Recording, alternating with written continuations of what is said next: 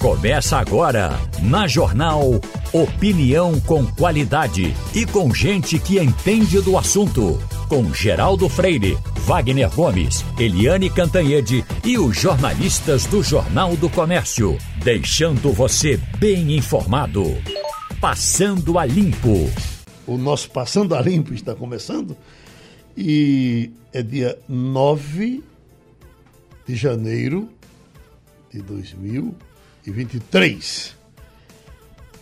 A nossa bancada tem Ivanildo Sampaio, tem Sandro Prado, Rodrigo Bezerra e Otto Bernard. Eu estava aqui pensando, anotei aqui para começar, depois de tanto rame-rame, tanta coisa.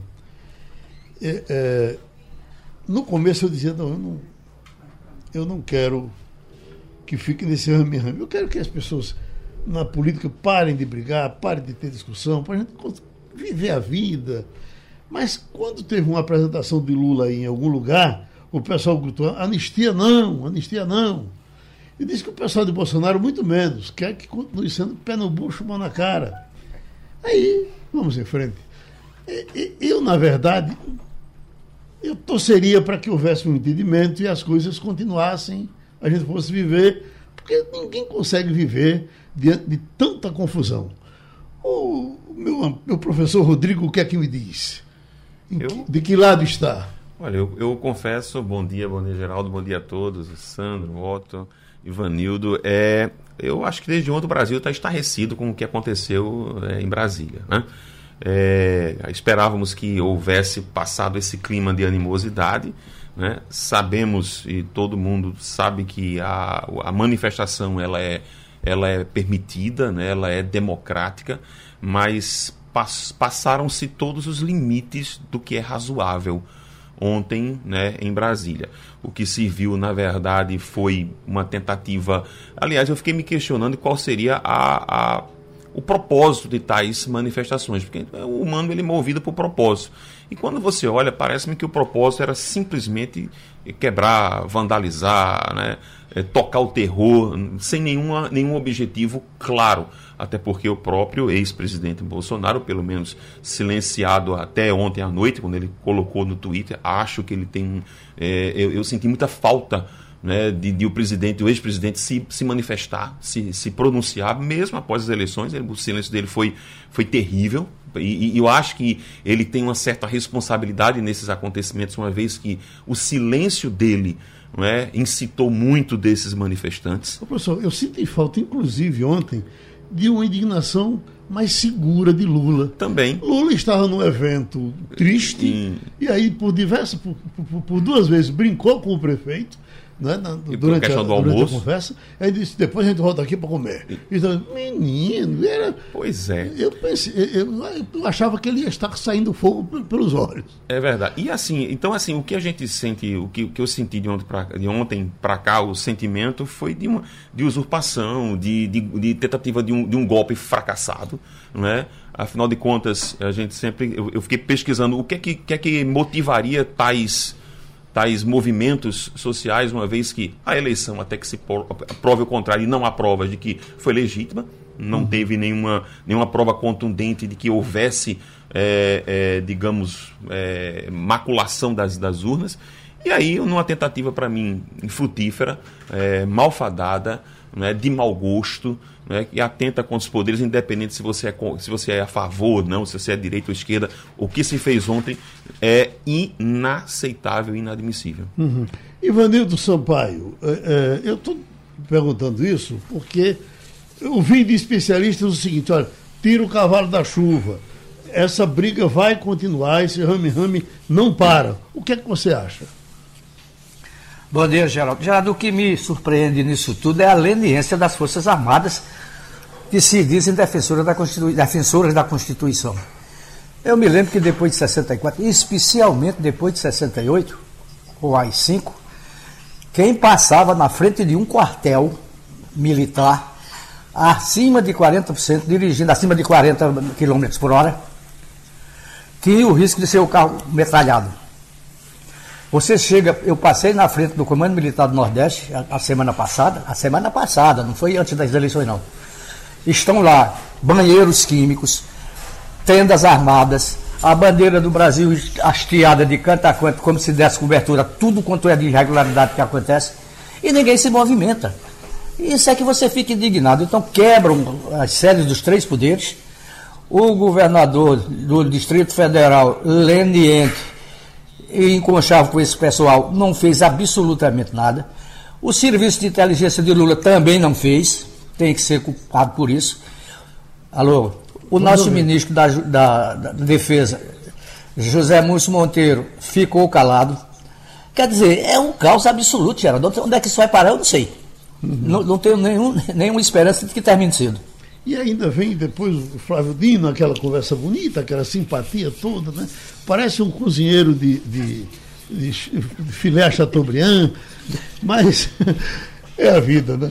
Agora, professor Otto, isso que o Vandildo falou, essa, esse receio que as pessoas tinham de, de, de amolar o pessoal do Exército, vamos dizer assim, eu, por exemplo, aí no começo dos anos 80, ainda no, no regime militar, uh, acho que antes, antes, 70 e alguma coisa, eu uh, uh, trabalhava na, na Rádio Caparibe, na Campina do Barreto, e a gente tinha uma audiência maciça de, de taxistas era 90% de, audiência confirmada, os táxis todos nos, nos, nos escutavam. A, a, gente mandava nessa cidade, porque o, o taxista. Você tinha quantos, perto de mil, mil táxis, então você tinha mil repórteres na rua. Se desaparecesse um carro, eu anunciava na memória, os taxistas achavam e lá levar a informação. Bom, e também um tempo terrível. Eu, me lembro que nós tivemos noite aqui, e o Bandeira 2 de Gino César surgiu por conta disso. O, tivemos um, um, um, um, noite aqui de se matar três taxistas numa noite para roubar besteira. Quer dizer, essa violência doida não é de agora, não, ela é antiga. E, e, e mataram dois numa noite e foram lá para a rádio para conversar comigo para fazer uma, uma passeata e ir para o quarto exército. E, e, então lá vem eu dirigindo um táxi na frente. Quando eu vou saindo, um, um camarada experiente, tipo agente secreto, disse: olha, não, não leve para frente do exército. Se vocês chegarem na frente do exército, vocês podem. Um, um recruta, até por desinformação, acha que vocês vão perturbar e vocês vão, pode dar um tiro. Aí eu então vim para o centro da cidade e fizemos essa, essa passeata aqui. Fechamos a cidade. Quer dizer, eles fecharam eu, coitado, só vim no, no, no embalo. Aí fui para o DOPS, a complicação da gota serena, quase que ia preso, fui fichado e a vida continuou. Bom, ah, isso era, era, assim naquele tempo.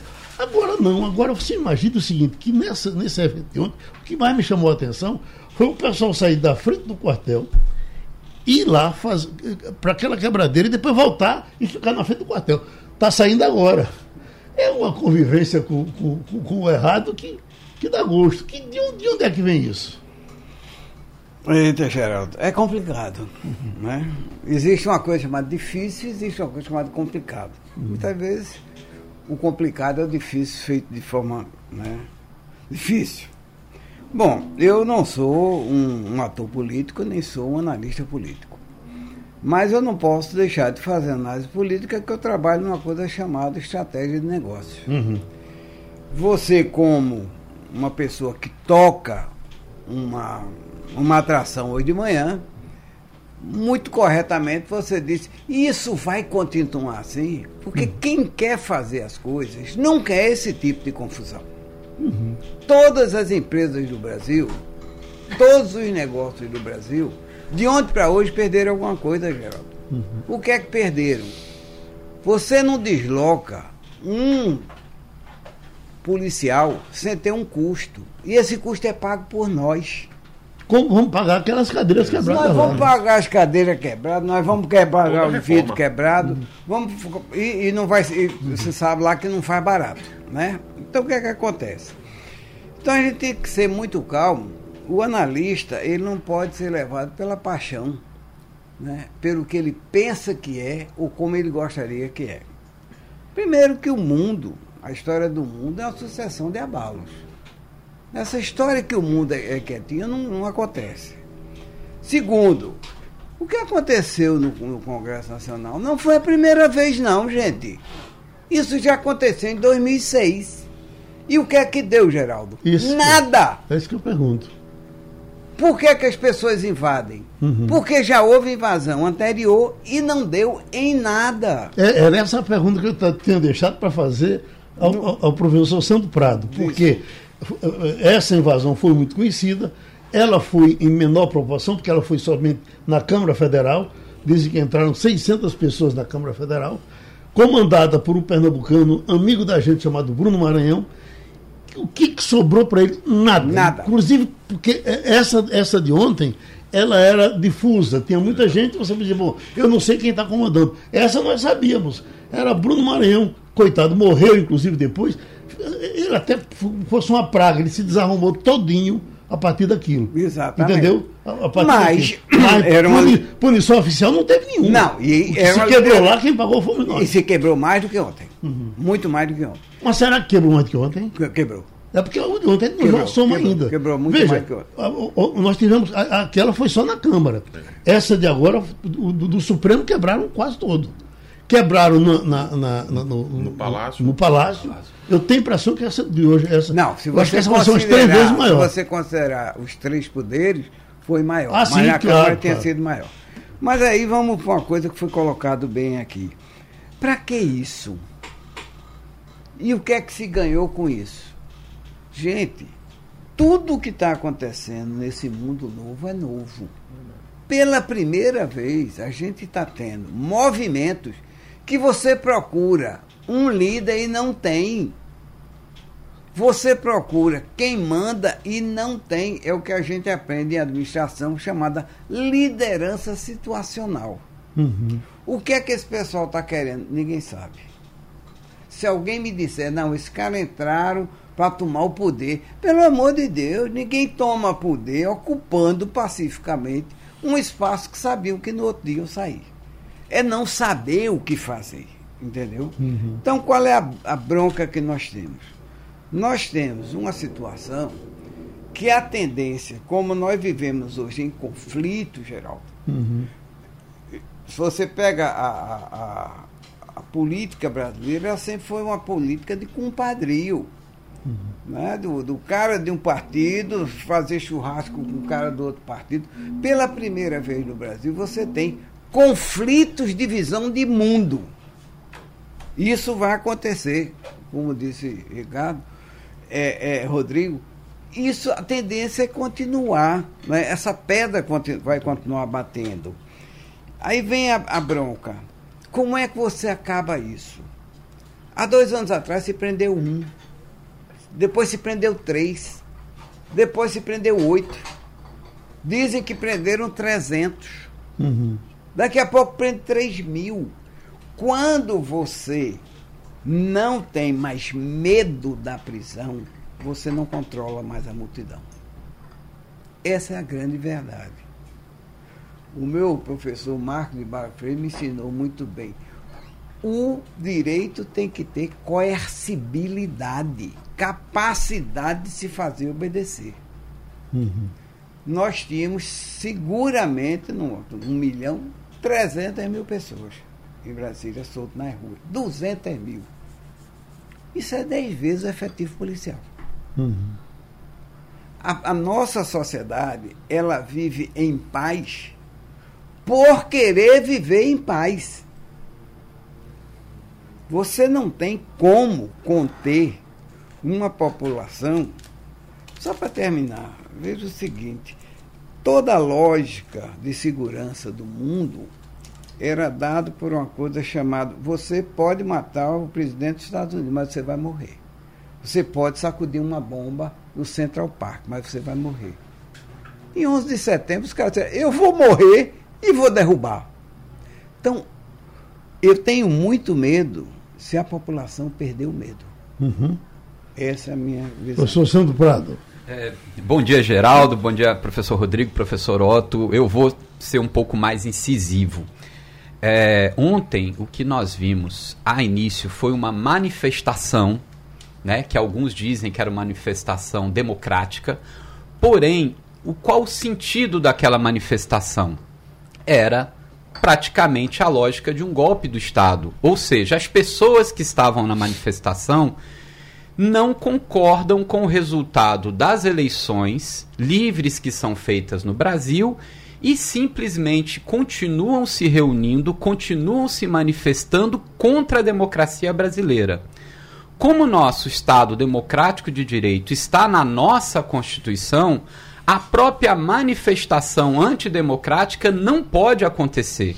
As pessoas têm direito de se manifestar desde que se manifestem com uma causa que não esteja contrariando a nossa lei máxima, que é a Constituição de 1988.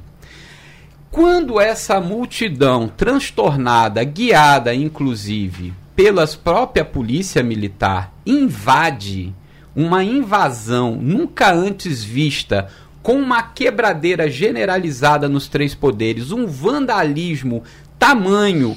E o que que essas pessoas reivindicavam?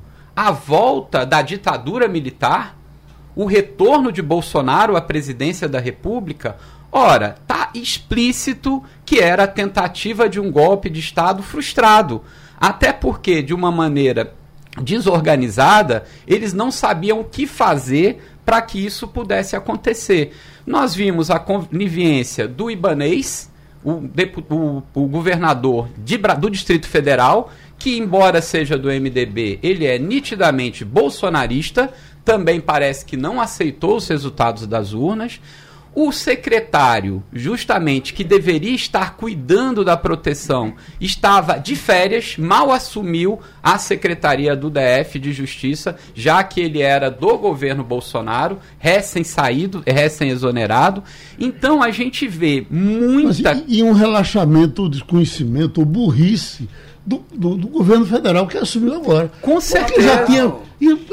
Era um recado dado, essa, os caminhões que estavam nas estradas diziam até que iam chegar hoje. Eles sabiam que ia acontecer isso. Né? Aí aquelas conversas de, de, de do, do, do, ministro, olha, nós conversamos com o governador e conversamos não sei o quê, mas eles mesmos já teriam conversado com o governador antes, para o governador não dar, não, não dar o cargo ao, ao é Anderson, né? Anderson. Né? Anderson. Não dá, e, ele, e o governador deu, então esse governador não merecia a, a, a confiança. É tanto que quando o Lula tomou a decisão, propôs o governador. Depois foi que chegou o Xandão e disse: não, tira o governador também. Né? Exatamente. Uhum. Ele foi afastado, o governador do DF Banês, por 90 dias. Uhum. A intervenção não foi só na área da justiça, não só na área é, policial especificamente, mas todo o governo do DF, que na verdade ele é ali aquele recortezinho no estado do Goiás, mas tem uma importância significativa porque ele é responsável à proteção ao Palácio do Planalto, aos três poderes. E o nível de vandalismo que a gente viu é impressionante, até porque que nós temos, acho que uma coisa diferente dessa vez os próprios invasores eles filmam. Uhum. Parece que a gente está naquele filme de guerra norte-americano, aonde se coloca uma câmera nos atores e aí a gente vai vendo o que vai acontecendo. Eles filmam, eles mesmos se autodeclaram invasores, colocam em redes sociais, já vão constituindo prova para serem punidos. É uma é. loucura generalizada. Então, a gente Olha, nunca se, viu isso. Se fosse minha mãe, descobria tudinho. Entendeu? minha mãe descobrindo, pá, rapaz, olha você aqui, olha você ali. A Polícia Federal até agora não descobriu, é o Exército não descobriu. É um, e detalhe, é, é, Geraldo, veja só, a gente, nós como bons né, é, subservientes dos Estados Unidos, sempre fomos muito tempo, a gente costuma imitar tudo o que vem das terras de Tio Sam.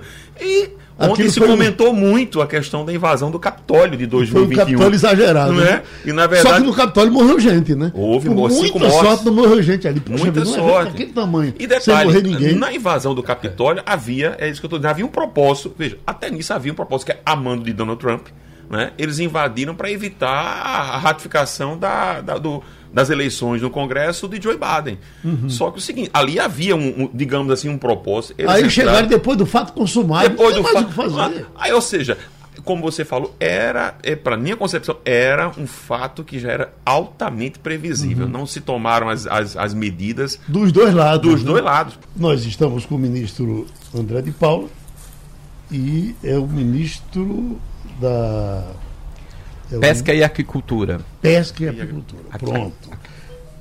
Eh, eh, ministro, a, a pergunta para o Luiz sentar é, é, é, a seguinte: depois, certamente, a mesa vai seguir com perguntas mais inteligentes. Mas quando foi criado esse ministério, ele foi criado para alojar o pastor Crivella, eu já tinha até esquecido o nome dele. E, e, e esse ministro, esse, esse ministério, é, é, essa função, sei lá, essa, esse, esse, ministério, ele foi muito achincalhado no começo. Olha, para que o ministro Ministério de Pesca? Eu, inclusive, já ouvi alguma declaração sua dizendo que ia fazer diferente. Mas eu lhe pergunto, vai ser diferente? Nós vamos ter o Ministério de, de, de Pesca, vai ser, valer, vai valer a pena com o senhor no comando? Primeiro, essa é a intenção, Geraldo. Bom dia a você, bom dia a todos que aí estão no estúdio, a todos que nos ouvem e até nos veem. É, veja, uma das questões assim que nós, que nós sentimos aqui era essa instabilidade. Eu não sei se você sabe, mas, mas a pasta da pesca já existiu, já existiu como ministério, já existiu como uma secretaria vinculada à presidência da República, já existiu como existia até pouco tempo com uma secretaria nacional vinculada ao Ministério da Agricultura, e isso é óbvio, gera uma certa instabilidade. Nós não tivemos apenas a experiência do, é, do Crivella, nós tivemos o ex-governador Jader Barbalho, nós tivemos vários outros secretários e ministros aqui pela pasta. É um momento desafiador, eu estou muito feliz com esse convite, eu entendo que esse é um setor estratégico da economia, o nosso trabalho aqui será para consolidar o Ministério, para fazê-lo avançar, para ter um orçamento compatível com a importância dessa missão que me foi dada. Quando o presidente Lula me convidou, eu fiquei muito feliz com a forma como ele colocou. Ele disse: André, eu não me conformo como um país que tem as maiores reservas de água doce, que tem quase 8 mil quilômetros de costa, que tem na pesca um potencial enorme, num governo em que a prioridade de todas as prioridades é o combate à fome, portanto, há aí uma sinergia de propósitos. Eu acho que isso precisa ser a prioridade de todas as prioridades. Esse ministério, dito pelo presidente Lula, é um ministério que me é muito caro, porque o primeiro governo que colocou a atividade da pesca e da aquicultura como ministério foi o governo do presidente Lula.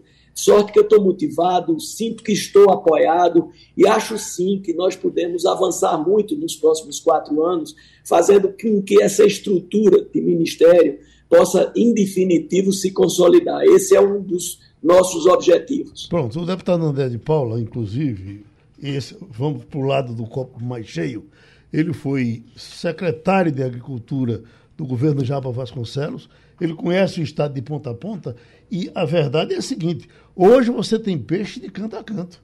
Você pensar que, que você tem peixe em arco verde, peixe em pesqueira, casa vendendo peixe na beira da estrada, então nós temos uma situação bem diferente do que, pode, do que poderia ser antigamente. Agora quase que o sertão virou mar. Então espaço, professor Otto, o, o, o ministro tem, não é? Eu, ele está ouvindo? Está ouvindo. Eu conheço, eu conheço André de muito tempo atrás. Tudo bem? André? Vire para cá que ele vai ouvir, vá. Veja, o que a gente tem, e o, o ministro colocou muito bem, nós temos um desafio de transformar a aquicultura e a piscicultura num dos mais fantásticos é, é, colaboradores para a, a, nossa produção e para a próxima a própria alimentação. O Geraldo fala muito bem. O tempo onde esses açudes, onde essas, esses braços de, de, de mar estavam é, deixados para lá, já acabou. Hum. Você tem realmente hoje uma, uma psicocultura é, profissional instalada no Brasil e nós temos, sim, a percepção que nas águas interioranas nós temos mais peixe uhum. do que na pesca. Eu acho que essa questão de falar de pesca e piscicultura, ou pesca e aquicultura, é muito mais uma tradição. Né? Ah, eu acho que é invertendo hoje. Hoje a gente tem mais futuro é, cultivando, vamos dizer assim, o peixe ou qualquer outro animal marinho do que propriamente na pesca. Mas eu faço votos que o André tenha um sucesso merecido e que a gente possa usar esse setor da economia como algo positivo para o nosso desenvolvimento. Antigamente, eh, doutor André, a gente falava em peixe, só pensava no mar. Hoje tem, se dá peixe até dentro do pinico. Se a água demora lá, quando você chegar lá tem um peixe. Pois não. Bom, bom, veja, é, algumas, algumas informações, né? O setor produtivo da pesca, sobretudo a pesca industrial, tem uma grande expectativa de crescimento é, um dos apelos que tem sido feito, uma das maiores expectativas que se faz em torno do governo Lula, é a de ampliação, é da ampliação dos mercados internacionais para a nossa pesca. Ah, hoje, a nossa pesca não entra na comunidade europeia. Essa é uma grande demanda. Como essa relação internacional está entre as questões centrais do governo Lula, se nós tivermos sucesso nesse Infelizmente, não está ouvindo o ministro, deu problema na máquina dele. A gente vai para o comercial. Um abraço. Pro... Certamente a gente vai conversar depois e vai ter chance de trazer o ministro frente a frente para a gente falar de peixe. Então, eu já digo aqui para a nossa bancada que nós temos Manuel Fernandes, que entra com a gente direto de São Paulo. Ele dirige uma empresa de eh, eh, comunicação digital, de mídia digital, onde ele é uma espécie de investigador de todas essas mídias. Tudo passa uh, uh, por ele antes de chegar onde tem que chegar. Aí eu já começo lhe perguntando, meu prezado Manuel Fernandes, o que, é que você sabia ontem que as autoridades não sabiam? Bom dia, Geraldo. Bom dia, ouvintes da Rádio Jornal. É um prazer novamente falar com vocês, infelizmente nesse contexto. Mas não é que a gente sabia ontem, Geraldo, é que já, isso já era sabido há, há alguns dias. Uhum. Porque, na realidade, a grande surpresa. Obviamente, o fato de ontem é um fato altamente lamentável. É um fato, como está sendo mostrado, houve cumplicidade né, de um conjunto de, de, de, pessoas, de agentes, que permitiram aquela chegada para os três poderes. Mas, olhando de maneira retrospectiva, nos dias anteriores, a gente via que o clima estava muito tenso, as pessoas estavam encaminhando para isso.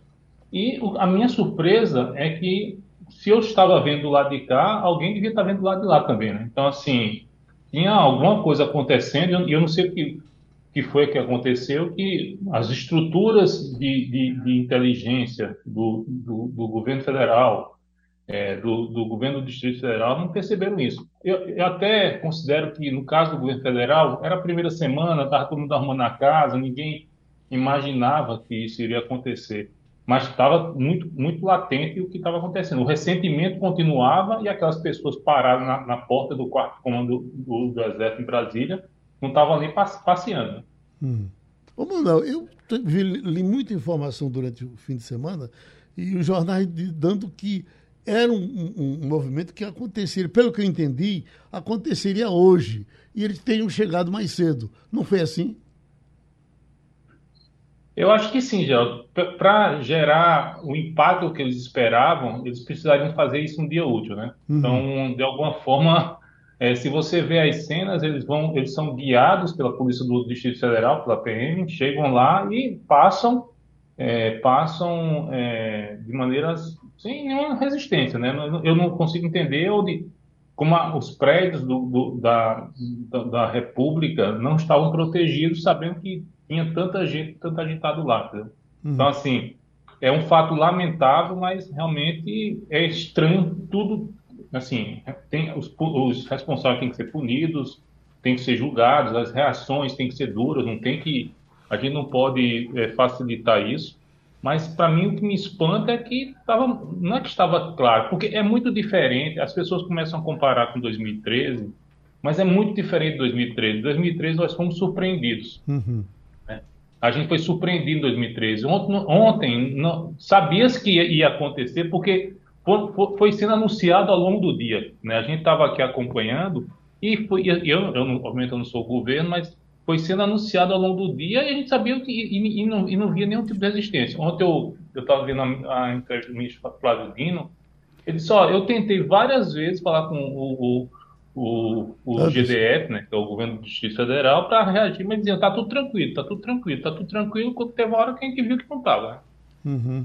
Pois não, professor. É, durante esse trabalho de inteligência digital, quando essa manifestação foi sendo organizada, hoje a gente consegue detectar através dessas informações quem são os vários líderes quem são principalmente as autoridades, os políticos que comungaram e ajudaram a organizar esse ato antidemocrático e terrorista?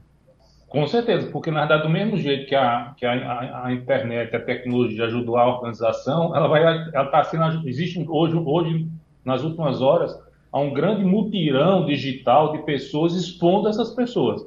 Então, tem, tem, tem sites que já estão compilando essas pessoas, tem programadores já fazendo é, esses softwares para capturar esses dados, essas, essas imagens e trazer para a rede, está tá, tá uma grande exposição dessas pessoas. Isso é claramente. Então, assim, o, vendo um lado bom disso, se é que é possível ver, é, o que, é que aconteceu ontem? A tecnologia também nos ajudou, porque a resposta foi muito rápida.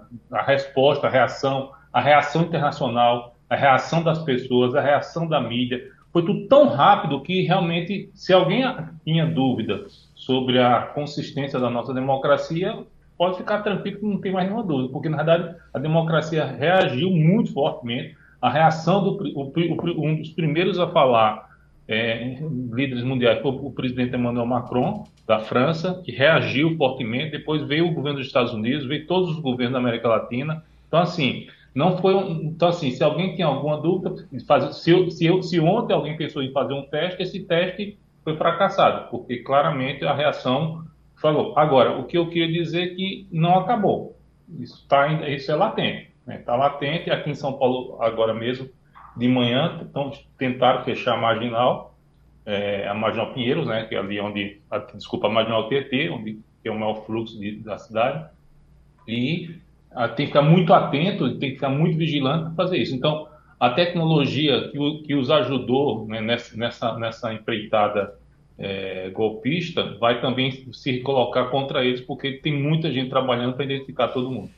Pronto, mano, a gente sabe que você está com um dia de muito de muito corre-corre aí. A gente te dá um abraço. Estamos com Eliane Cantanhede, haja notícia hoje. Vamos começar com Ivanildo Sampaio. Vamos nós, Ivanildo. Bom dia, Eliane. Que coisa é essa de ontem, né, Eliane? Ah, bom dia. Eu pergunto a você, existe perspectiva de se tornar mais tranquilo a capital é, da, da, República, pelo menos nesses próximos 15 dias? Bom dia, Geraldo, Ivanildo, colegas, ouvintes. Olha, sinceramente, nos meus muitos e muitos anos de praia, eu nunca jamais vi uma coisa dessas. É inédito na história do Brasil que você tenha tido uma invasão coordenada dos três poderes, das sedes dos três poderes.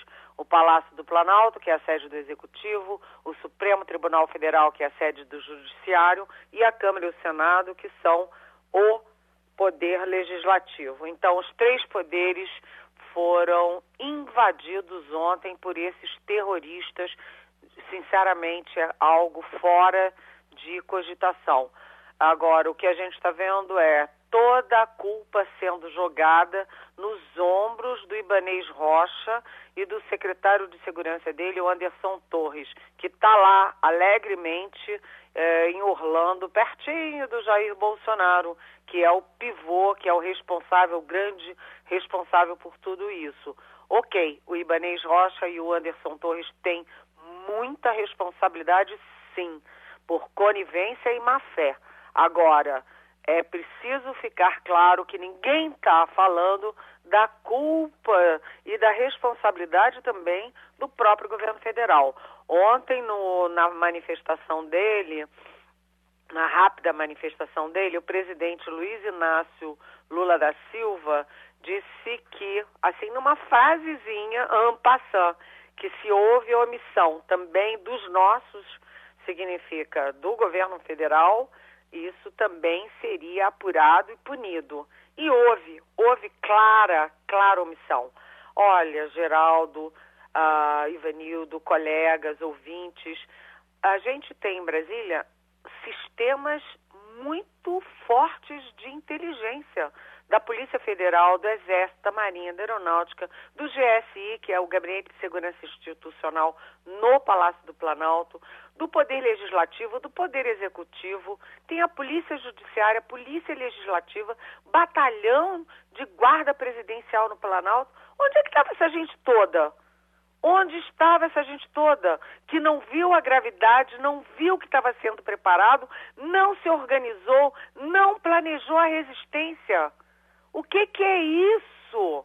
O que, que é isso? Agora, Ivanildo, respondendo claramente a sua pergunta. Você me pergunta, e agora? Como é que vão ser os próximos dias, né? É, depois do leite derramado, todo mundo passou a agir. A polícia militar do DF passou a agir como polícia militar, né? O Exército, o Alto Comando do Exército já se reuniu ontem com o ministro eh, José Múcio da Defesa, com o ministro Flávio Dino da Justiça e com o ministro Rui Costa da Casa Civil e hoje estão desmantelando esses acampamentos de terroristas e golpistas em volta do quartel-general. Isso é o fim da picada, é brincar de democracia. Isso não é democracia. Isso é atentado à democracia.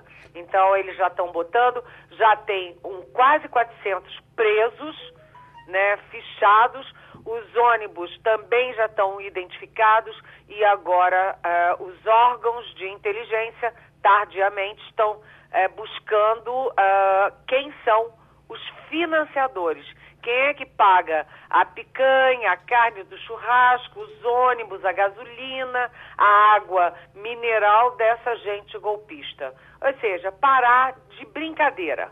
Democracia é democracia, é...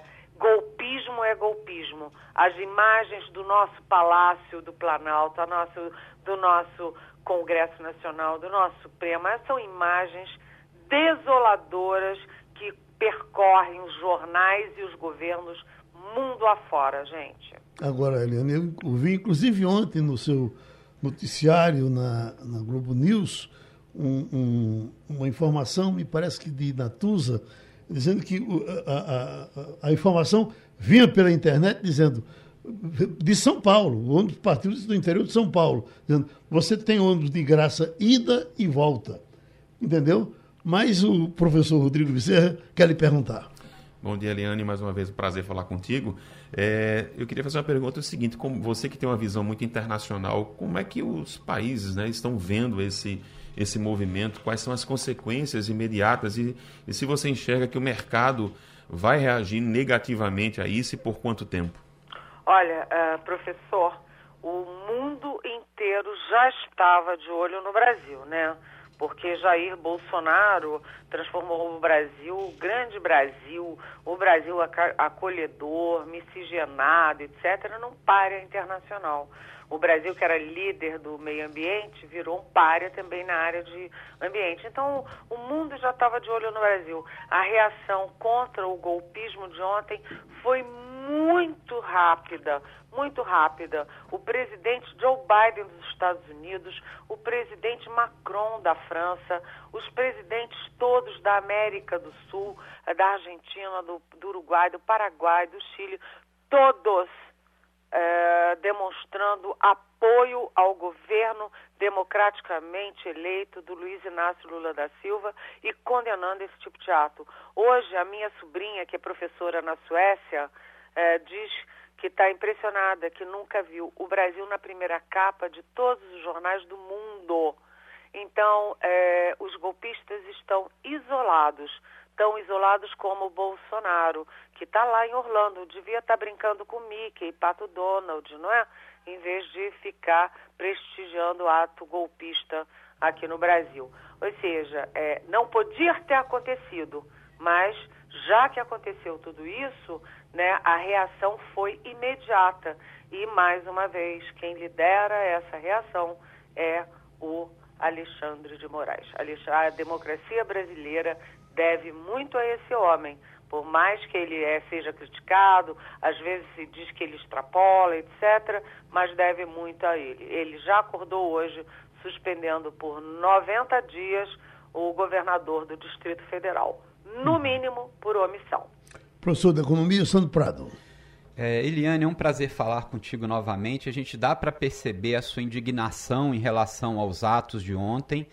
É, nós vimos que várias medidas foram tomadas, como você bem colocou, como Ibanês ter sido afastado, a possível prisão do Anderson Torres por conivência, por ter saído do país, mas a gente vê também que muitos deputados, governadores estão sendo coniventes e principalmente o ex-presidente da República, Jair Bolsonaro, que inclusive alguns é, partidários do Partido Democrata é, norte-americano já falam num pedido de extradição para o Brasil. Afinal de contas, é possível punir Jair Bolsonaro? Ele poderá ir para a prisão? Esses governadores e deputados que inflaram esse movimento também podem ser punidos? Olha, professor, primeiro tem uma reunião de governadores hoje em Brasília com o presidente Lula.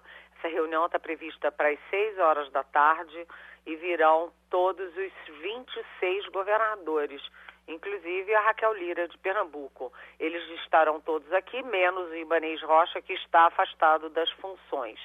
É, o que a gente tem notícia é que, além de estarem limpando a área, desocupando a área do QG do Exército em Brasília, também estão desocupando aquelas manifestações, aqueles, aqueles embriões de de terroristas também em torno dos quartéis generais do Sudeste, né, Rio e São Paulo.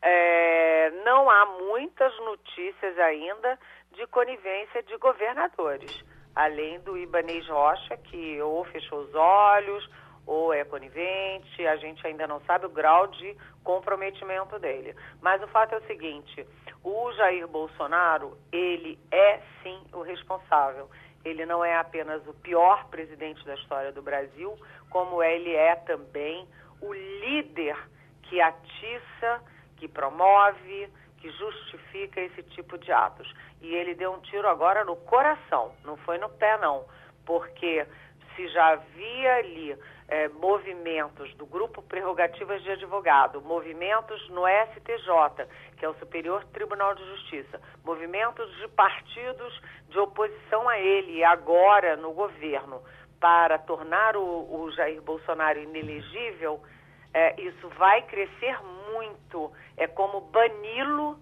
da vida política, da vida partidária, da vida nacional. E, além disso, ele corre o sério risco de ser preso, porque eles vão. Já tem 400 presos, né? Em torno de. Né? É, é, possível prender o Anderson Torres, o secretário afastado de segurança do Distrito Federal, super bolsonarista. Pode chegar ao Bolsonaro, sim. A gente pode ter aí Jair Bolsonaro preso por eh, atos terroristas, por incitação à violência política e à desordem nacional. Aliás, eh, existe um capítulo da, existem dois capítulos da Constituição que prevêem estado de defesa. A, o, a primeira decisão do governo federal foi a intervenção no Distrito Federal mas há outras instâncias. Se eles tentarem novamente, você vai subindo de gravidade até estado de defesa e sabe-se lá até quando, mas é, não vai ficar barato isso para esses golpistas, muito menos para Jair Bolsonaro. Helena, espere um pouquinho só, porque Romualdo tem um balançozinho para fazer de Brasília. Oi, Romualdo. Eu já estou aqui de novo na rua de Brasília e estou neste momento na porta do Palácio do Planalto. O ouvinte que não tem imagem, eu descrevo.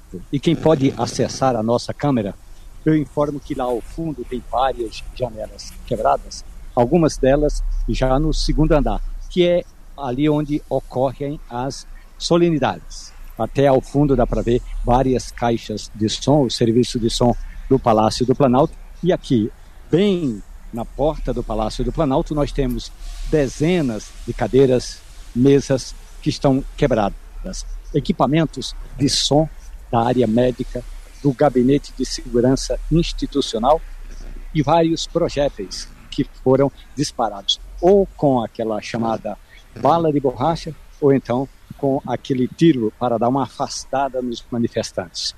O presidente Luiz Inácio Lula da Silva já chegou aqui ao Palácio do Planalto imediatamente, quem chegou logo depois de Lula foi o ministro da Justiça e Segurança Pública, Flávio Dino, acompanhado do interventor na área de segurança pública do Distrito Federal, o Carlos Capelli.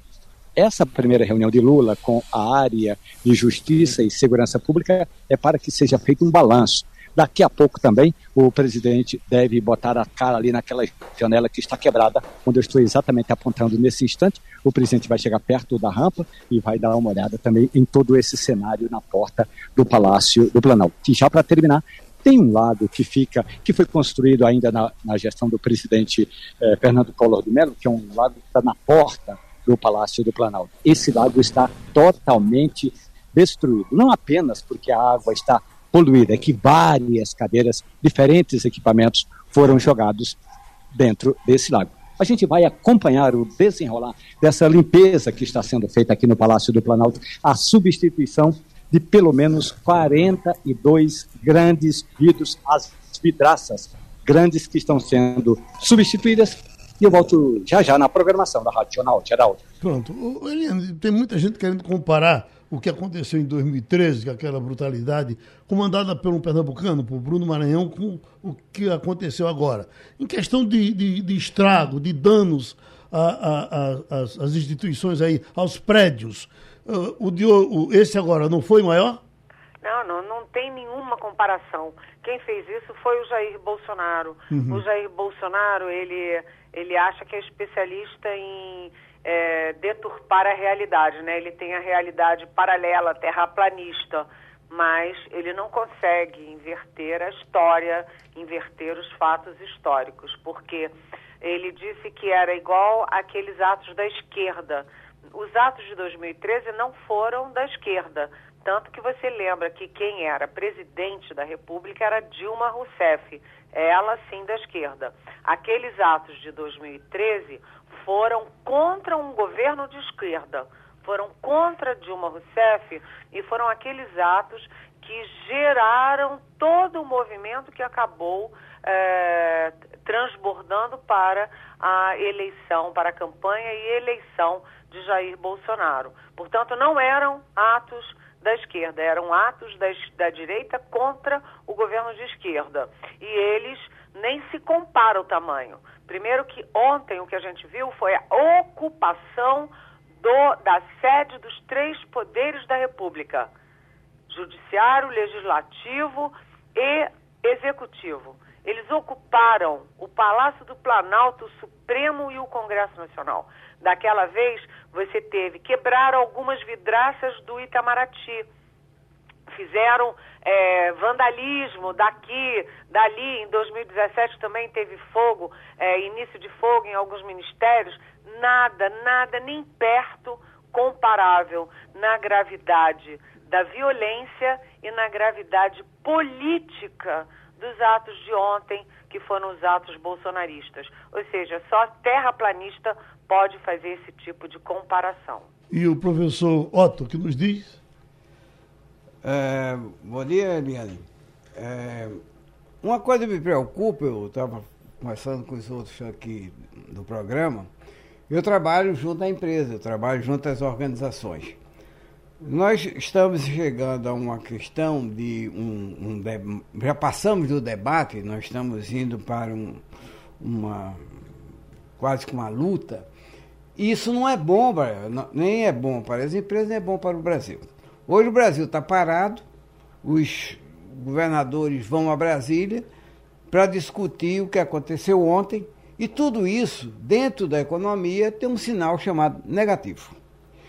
Eu me preocupo se, por conta de paixão, um lado queira vencer em detrimento do outro lado.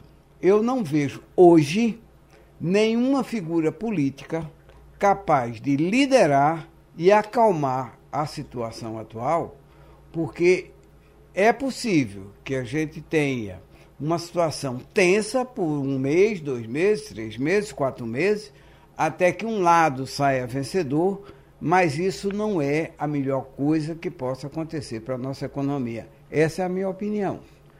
Professor Otto, deixa eu, lhe, deixa eu lhe dizer uma coisa. Na verdade, você não tem dois lados Né? Você tem um lado, que foi o lado eleito democraticamente por um sistema eleitoral reconhecido no mundo inteiro, que passou por auditorias é, internacionais e nacionais de dezenas de entidades sérias, que passou pelo monitoramento das Forças Armadas e não encontraram absolutamente nada contra o sistema eleitoral. Portanto, você não tem dois lados, você tem um presidente da República que ocupa o Palácio do Planalto legitimamente, democraticamente, que tem um governo instalado e você tem uma minoria que está nas ruas fazendo esse tipo de coisa. O problema é que essa minoria, ela é muito, é muito forte. As imagens mostram quanta gente enlouqueceu nesse processo todo, como a lavagem cerebral foi feita via as redes sociais. Daí o papel da imprensa, né, para recuperar a verdade né, é, voltar à realidade, porque essa gente toda está lá movida pela internet, movida é, pelas fake news bolsonaristas. O fato é o seguinte: o senhor tem toda a razão sobre o efeito disso na economia, porque além de você, deles invadirem os prédios públicos e ameaçarem a paz social, ameaçarem a democracia brasileira e a estabilidade das instituições, além de fazer vandalismo contra patrimônio público, né, da facada num quadro de milhões e milhões de reais do Di Cavalcante realmente mostra a, a personalidade, o caráter dessa gente. Mas ah, há também a perda da, na economia, porque enquanto a gente está, toda a energia nacional está focada em democracia e condenar, prender e banir os, os vândalos terroristas, né, a economia é, patina. Você tem déficit público, você tem é, desemprego, você tem uma relação é, é complexa com as empresas estatais, muita coisa para ser discutida. Ou seja, é, o dano de ontem é um dano muito maior do que apenas cadeiras quebradas. É um dano que, e pior, é que essa gente, como é muita gente, apesar de ser minoria, é muita gente é, com essa audácia de fazer esse tipo de coisa, é, eles podem ficar quietos hoje, amanhã, depois, depois de amanhã, mas eles estão mobilizados e eles podem voltar a fazer ameaças à democracia a qualquer momento.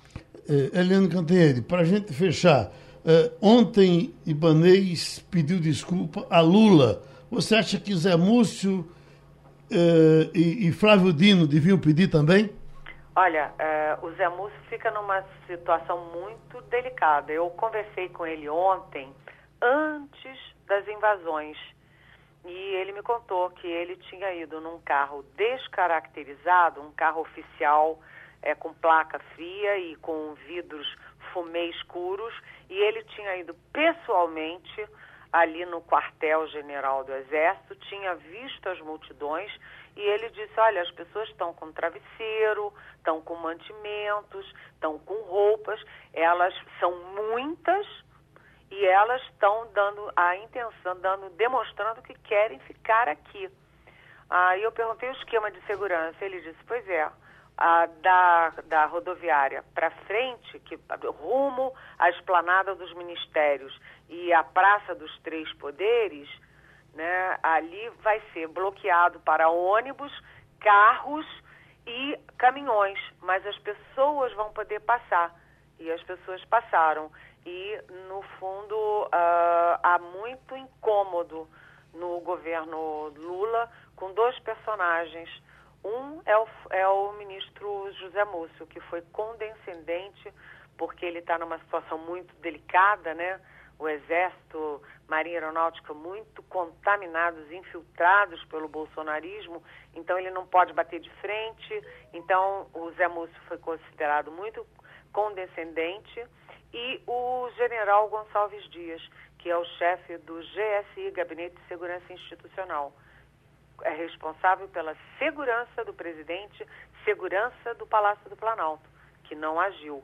Agora, o Flávio Dino não, ao contrário, Geraldo. Uhum. Flávio Dino está muito forte porque ele o tempo inteiro foi mais duro e ele lembra que ele é que convocou a Força Nacional de véspera para tentar conter, e não conteve, né, os, os atos de ontem. Então, Flávio Dino forte, mas é Múcio, está fraco. Obrigado, Helena Cantanhede, os amigos que fizeram o Passando a Limpo hoje. Terminou o Passando a Limpo. A Rádio Jornal apresentou opinião com qualidade e com gente que entende do assunto. Passando a Limpo.